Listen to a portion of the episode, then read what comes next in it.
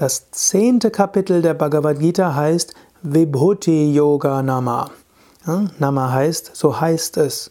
Zehntes Kapitel heißt Vibhuti Yoga.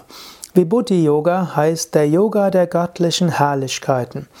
Vibhuti Yoga heißt Gott in allem Schönen, in allem Großartigen, in allem Besonderen wahrzunehmen. Gott ist in allem, Gott ist in jeglichem.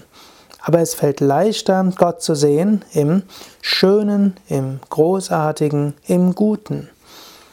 Immer wieder nimm dir Momente, wo du Gott wahrnimmst, wo du Gott spürst, Gott erfährst. Du kannst Gott in diesem Moment erfahren. Du kannst zum Beispiel dir etwas anschauen, was für dich besonders schön ist.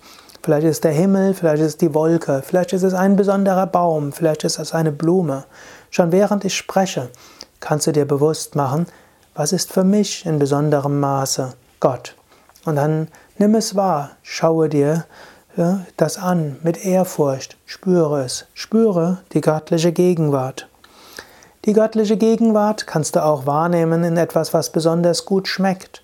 Du kannst die göttliche wahrnehmen, das göttliche wahrnehmen in dem, was du besonders magst. Du kannst auch deinen Partner spüren vom Herzen her und sagen, ah, da spüre ich Gott. Du kannst dein Kind wahrnehmen von Herzen und die Liebe, die du zu deinem Kind empfindest, ist Gott. Du kannst dir bewusst sein, auch wenn jemand anders besonders ist. Vielleicht kennst du jemanden, der besonders intensiv meditiert. Und darin kannst du Gott sehen. Du kennst vielleicht jemanden, der besonders viel Pranayama übt.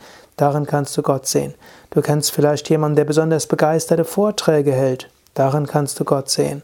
Vielleicht gibt es aber auch einen Menschen, der mit besonderem Enthusiasmus ne, das tut, was zu tun ist. Hm? Oder selbst ein, dein Chef mag cholerisch sein und in der Kraft seines Zorns und seines Ärgers kannst du Gott wahrnehmen. Oder wenn jemand etwas mit besonderer Intensität tut, auch darin siehe Gott. Nimm dir vor, immer wieder Gott wahrzunehmen. Das ist Vibhuti Yoga. Nimm die Großartigkeit der Schöpfung wahr. Schaue die Herrlichkeiten Gottes an. Spüre sie, erfahre sie. Im Herzen erfahre immer wieder Gottes Gegenwart.